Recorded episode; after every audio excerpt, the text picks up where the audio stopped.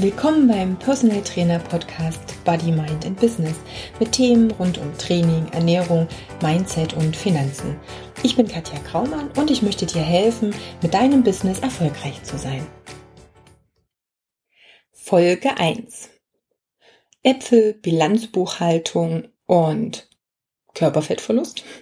Das sind drei Dinge, die irgendwie schon zu, äh, zusammengehören oder eben auch nicht. Das erfährst du in der heutigen Folge, wenn es um die Kalorienbilanz geht in Bezug aufs Abnehmen. Denn das ist, glaube ich, ein Thema, was die Ernährungs- und Fitnessbranche in zwei konträre Lager spaltet. Und ich erkläre dir, wie ich zu meiner ähm, Lösung gekommen bin oder was für mich meine ja, mein Glaubenssatz in diese Richtung ist. Also viel Spaß bei der heutigen Folge.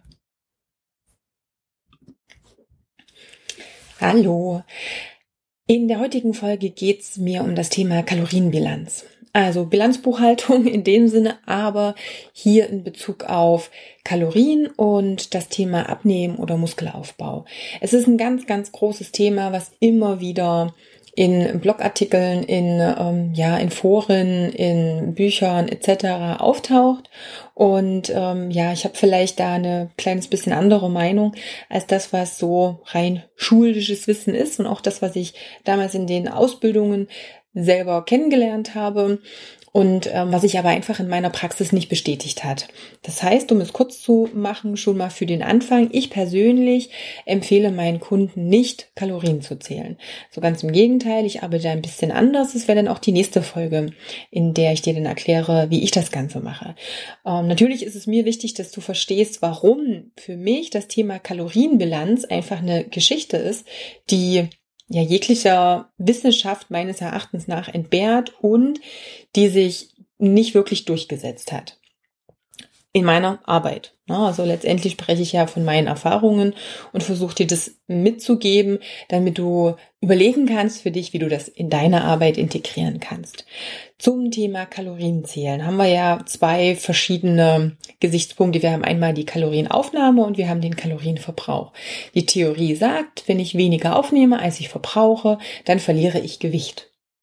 Hm kann man schon fast so stehen lassen, weil es zum Teil natürlich stimmt. Ich verliere Gewicht. Ziemlich häufig, aber ich verliere nicht unbedingt Fett. Und ich nehme auch Muskulatur ab. Und das ist eine Geschichte, die nicht das Ziel der Kunden ist, die zu mir kommen.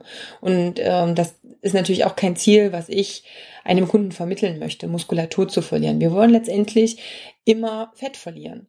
Und das heißt, dass auch das Thema Kalorienbilanz nach oben hin, also sprich auch im Muskelaufbaubereich, dann eine Rolle spielt oder anders, dass äh, das Thema Fettverlust auch eine Rolle spielt. Denn letztendlich selbst die Sportler, die zu mir kommen und eher in Richtung Muskelaufbau arbeiten möchten, die wollen ja kein Fett ab, äh, aufbauen, sondern die wollen natürlich Muskulatur gewinnen, ohne wahnsinnig viel Fett dazu zu gewinnen, sondern hier wollen wir natürlich einen relativ hohen Muskelanteil bei einem guten, soliden und möglichst geringen Körperfettanteil. Das heißt, in beide Richtungen ist letztendlich das Thema Körperfett schon eine wichtige Rolle.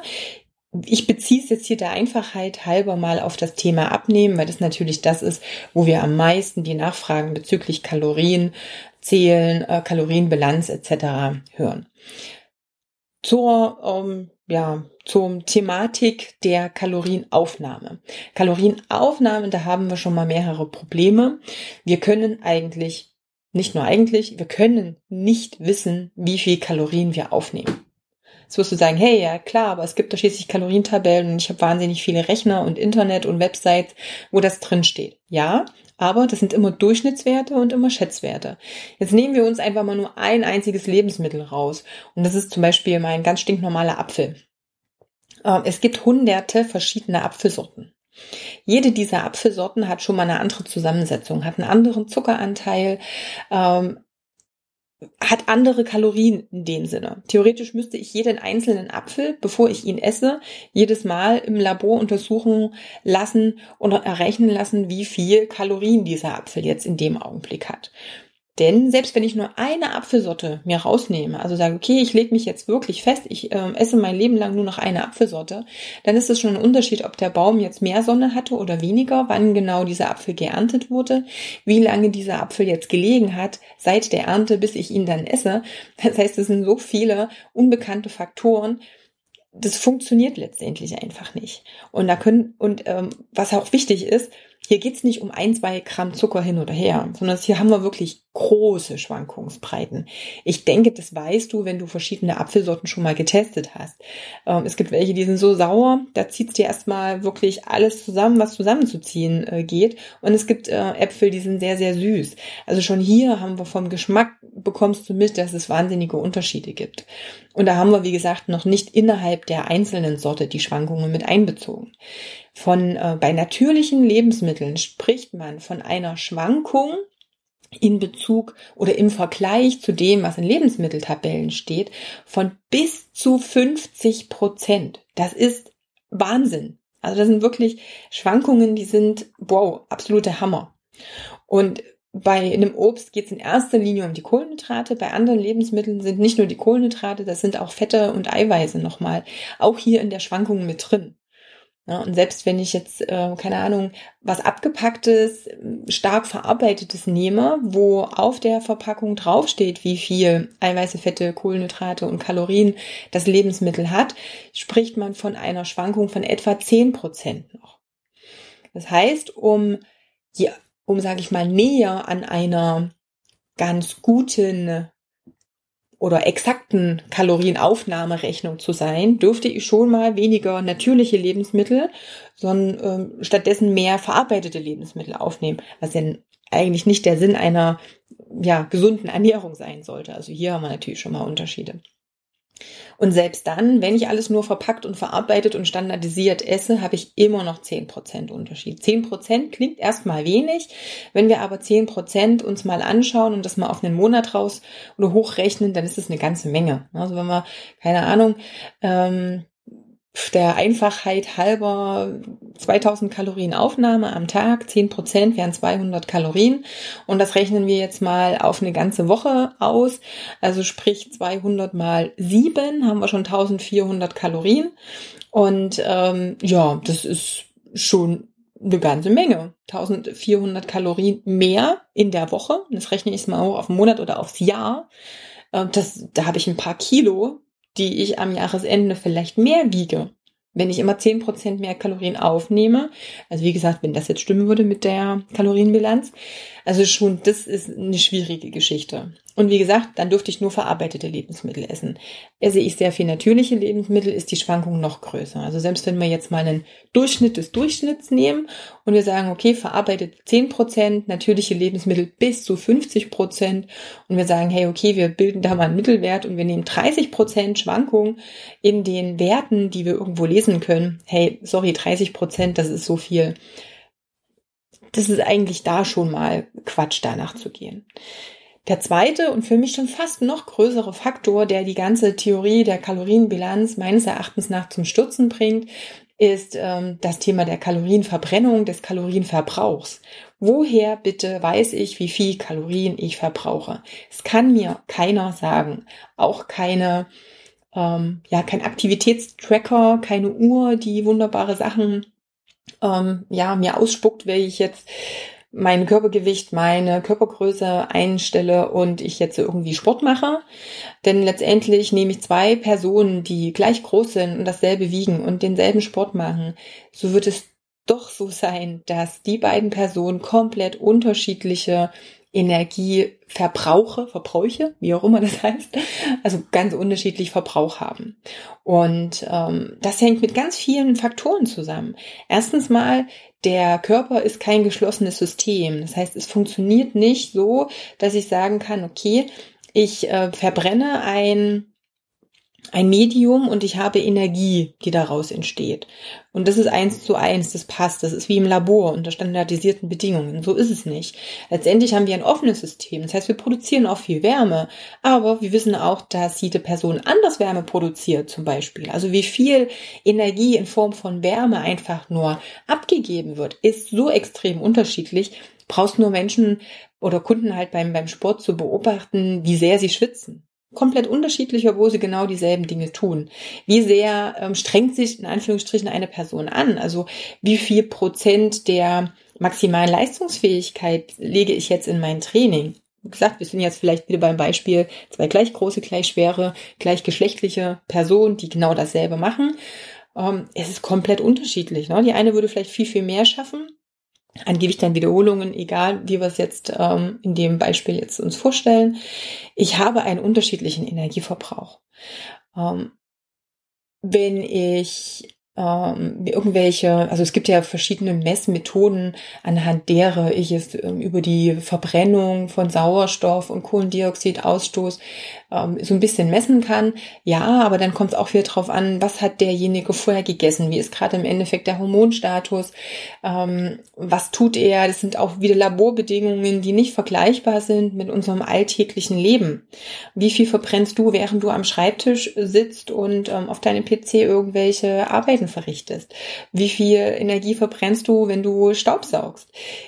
Es kann dir am Ende wirklich keiner exakt, exakt sagen. Und das nächste ist, wenn wir jetzt mal in den Stoffwechsel so ein bisschen näher reinschauen, wie viel dein Körper an Energie aus einem Lebensmittel herauszieht. Das ist eigentlich nochmal ein dritter Punkt sogar, der auch hier wieder wahnsinnigen Schwankungen unterworfen ist. Das heißt, selbst wenn wir ein und denselben Apfel hätten, wir klonen den einfach und geben den zwei verschiedenen Personen zu essen, so wird der Organismus unterschiedliche Energie daraus gewinnen. Das hängt zum Beispiel mit der Verdauungskapazität ab. Also wie, wie viel Verdauungsenzyme produziere ich dann? Wie ist wirklich die Ausnutzung? Was kann alles in den Darm aufgenommen werden? Aber auch, wie sieht es mit der Darmflora aus? Inzwischen wissen wir, dass die Darmflora einen wahnsinnigen Impact auch auf unser Körpergewicht hat weil es eben bestimmte Bakterien äh, gibt, die viel, viel mehr Energie ausnutzen als andere. Ähm, und von daher auch das, da kann ich nicht reingucken direkt. Klar, natürlich, ich könnte auch Stuhluntersuchungen machen. Man ist so weit, dass es sogar Stuhltransplantationen gibt bei bestimmten Dingen, um solche Probleme um, zu beheben. Aber wir kennen das. Es gibt die sogenannten guten und schlechten Futtervorwerte. Diejenigen, die essen können, was sie wollen, also quasi gefühlte 10.000 Kalorien am Tag aufnehmen und einfach nicht zunehmen. Also auch hier funktioniert es mit der Kalorienbilanz nicht. Und es gibt Leute, Kunden und die lügen einen nicht immer an. Also das äh, ist auch eine ganz wichtige Geschichte. Die essen jeden Tag 700, 800 Kalorien und nehmen kein Gramm ab, sondern über die Zeit stetig sogar noch zu. Und damit funktioniert die Geschichte mit der Kalorienbilanz nicht. Ja, natürlich gibt es auch äh, Personen, die stellen ihre Ernährung um, die fangen jetzt vielleicht an, Kalorien zu zählen und haben erstmal den Erfolg. Das ist richtig. Ähm, der Erfolg stellt sich aber jetzt nicht ein, weil sie plötzlich mit diesen Zahlen jonglieren, sondern weil sie eben ihre Ernährung umstellen. Weil sie wahrscheinlich mehr Lebensmittel essen, die weniger Kaloriendichte haben. Die haben nämlich andere Vorteile. Da ist der Wasseranteil höher. Nehmen wir jetzt das Beispiel, ich esse mehr Gemüse und Salate als vorher dann habe ich mehr Vitamine, Mineralstoffe, sekundäre Pflanzenstoffe.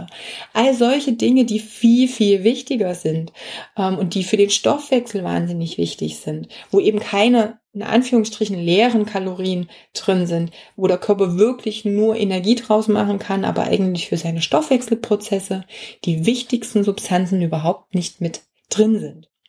Also auch da ist es eine, ja, eine ganz, ganz wichtige Unterscheidung. Was esse ich qualitativ und nicht unbedingt, was esse ich mengenmäßig in Form von Kalorien.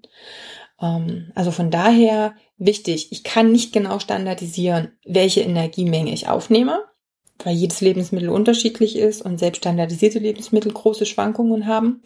Ich kann nicht wissen, wie viel Energie ich genau verbrauche. Auch das ist total unterschiedlich von Mensch zu Mensch, aber auch von mir aus, je nachdem, wie gerade mein, wie meine Schilddrüse funktioniert, wie mein Darm, mein Darmflora zusammengesetzt ist, ähm, wie ich gerade drauf bin, ne? wie meine, man ist besser drauf und, und hat eine ganz andere Energiefähigkeit.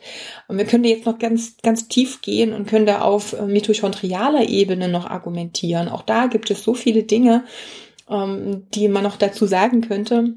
Aber ich finde, so weit und so tief muss man eigentlich gar nicht gehen, um diese Argumentation mit Kalorienbilanz eigentlich wirklich auszuhebeln. Ne? Und wie gesagt, letztendlich, was mein Körper an oder aus den Lebensmitteln herauszieht an Energie, ist einfach auch nochmal eine ganz, ganz unterschiedliche Geschichte ja, wenn ich dir sage, ich arbeite nicht mit Kalorienzählen, ich finde das nicht gut, dann hat es nicht nur den Grund, weil ich es letztendlich rein rechnerisch überhaupt nicht sinnvoll nachvollziehen kann, sondern weil es auch für den Kunden wahnsinnig umständlich ist.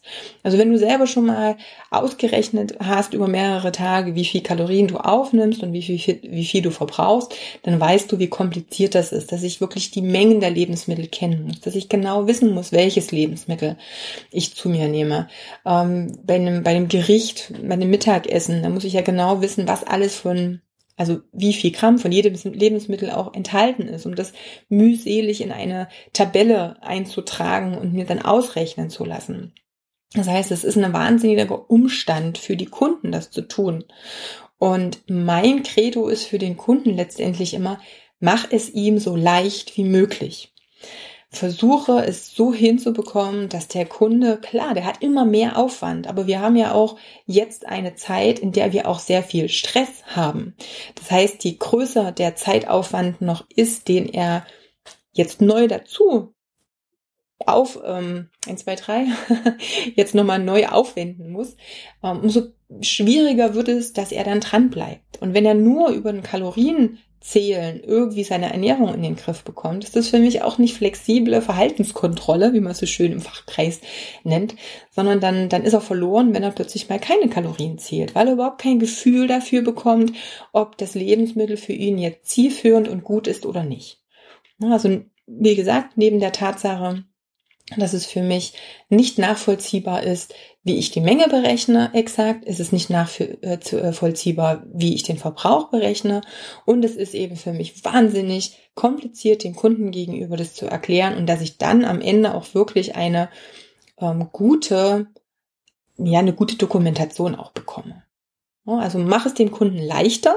Ja, meine Kunden schreiben auch auf für eine gewisse Zeit aber sie schreiben eher wie eine Art Tagebuch auf. Das heißt, ein Ernährungstagebuch ist eine Geschichte, mit dem ich sehr, sehr gern arbeite.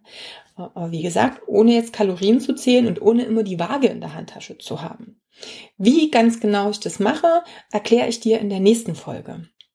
Das heißt, in der nächsten Folge werde ich dir dann erklären, wie ich so vorgehe, was ich dem Kunden sage, was ich jetzt daraus her oder ableite und welche ja, Tipps und Hinweise ich dem Kunden dann am Ende gebe. Wenn dir die Information äh, ja gefallen hat, wenn du sagst, hey, ja, gut, kann ich nachvollziehen, dann lass mir gerne ein Feedback. Wenn du einen Kollegen hast, dem es vielleicht auch interessieren könnte, hey, teile die Folge gern, klar. Und ansonsten freue ich mich natürlich auch über deine Kommentare, vielleicht auch auf Facebook. Ähm, in den Show Notes haben wir einfach mal den Kanal nochmal verlinkt. Kannst mir natürlich auch gerne schreiben, kontakt.katjakraumann.com. Und ansonsten, ja, hören wir uns hoffentlich bei der nächsten Folge wieder. Bis dahin, eine schöne Zeit und ja, hey, trau dich erfolgreich zu sein.